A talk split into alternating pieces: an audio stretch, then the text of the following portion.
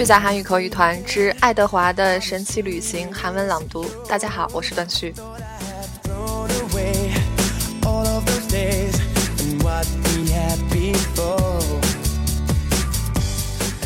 昨天第一集当中呢，给大家讲了爱德华，他是一个陶瓷的兔子，它长什么样？它和它的主人是什么样的一种关系？今天呢，我们接着来讲第二部分。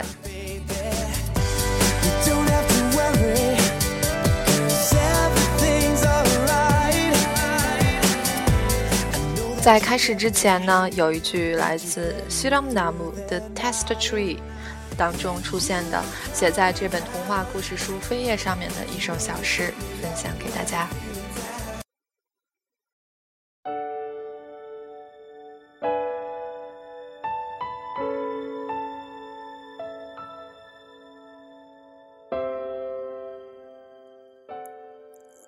마음이부서지고또부서진다 부서지면서 살아간다 점점 더 깊은 어둠 속으로 돌아설 수 없는 길을 갈 때, 마음은 부서져야 한다.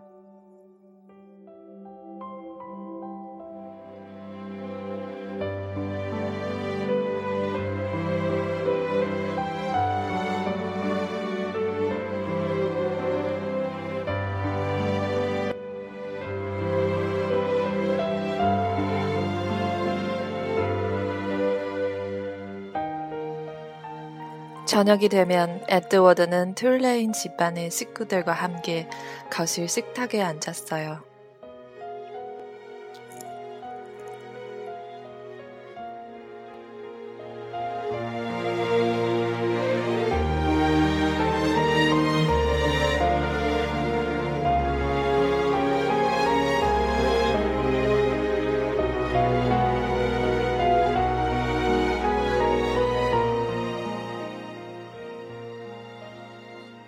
저녁이 되면 에드워드는 툴레인 집안의 식구들과 함께 거실 식탁에 앉았어요. 애빌린과 애빌린의 엄마 아빠, 그리고 할머니가 있었어요. 할머니의 이름은 펠리그리나였어요. 사실 에드워드의 큰 귀마저도 식탁에 채 닿지 못했답니다.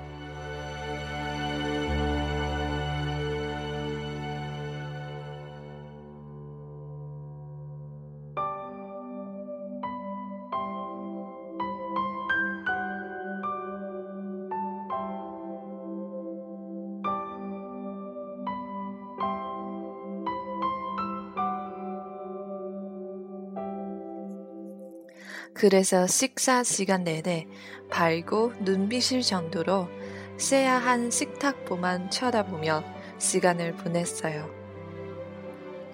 하지만 식탁에 함께 앉기는 했어요. 그냥 앉아있는 토끼로 말이죠.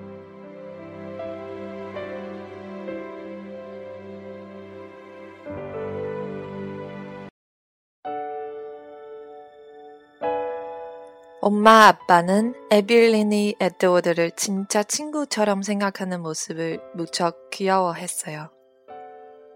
에빌린이 가끔 에드워드를 위해서 이야기를 다시 해달라고 조르는 모습도 귀여웠지요. 에빌린은 이렇게 말했어요. 아빠, 에드워드가 이야기의 마지막 부분을 놓친 것 같아요.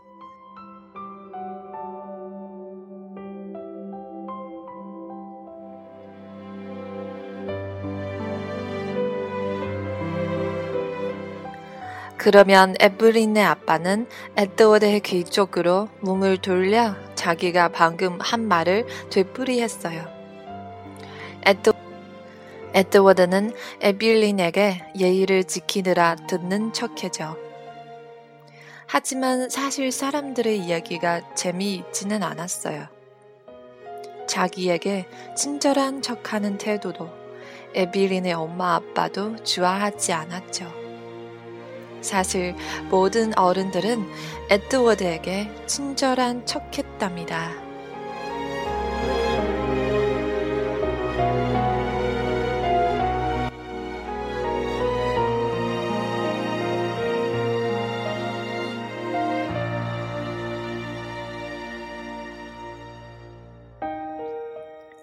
에빌린의 할머니만 에빌린처럼 에드워드에게 말을 했어요.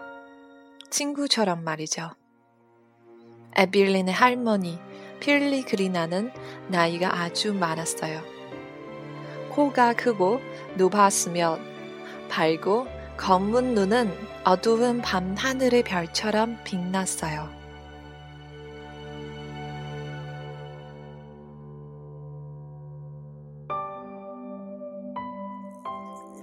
에드워드가 태어난 것도 다 할머니 덕분이었답니다.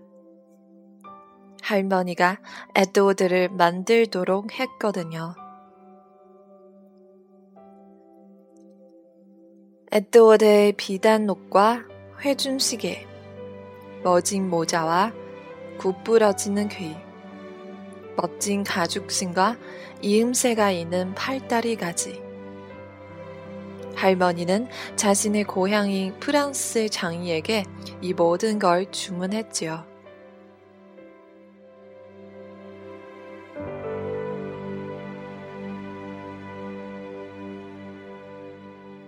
에빌린의 일곱 번째 생일에 선물로 에드워드를 준 사람도 바로 할머니였답니다. 그리고 밤마다 에빌린의 잠자리를 봐주고 에드워드를 잠자리에 넣어주는 사람도 바로 할머니였어요.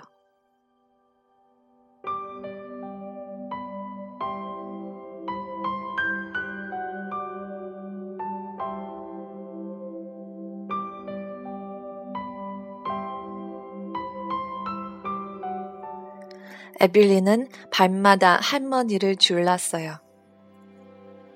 할머니, 이야기 하나 해주세요. 오늘 밤은 안 돼요, 아가씨. 그럼 언제요? 어느 날에요? 곧, 곧 이야기를 들려줄게.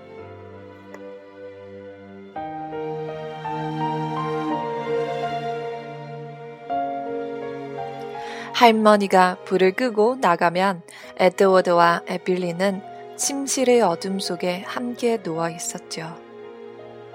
밤마다 에빌린이 말했어요. 사랑해, 에드워드.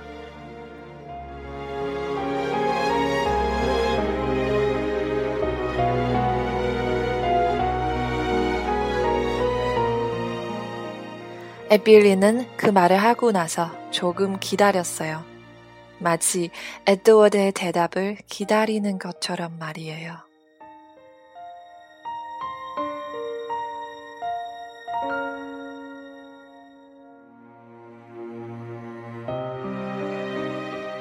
그러나 에드워드는 아무 말도 하지 않았어요.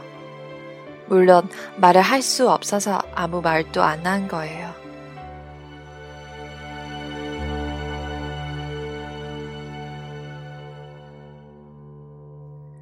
에드워드는 에빌린의 커다란 침대 옆에 있는 작은 자기 침대에 누웠어요. 천장을 바라보며 에빌린이 숨을 들이쉬고 내쉬는 소리를 들었지요.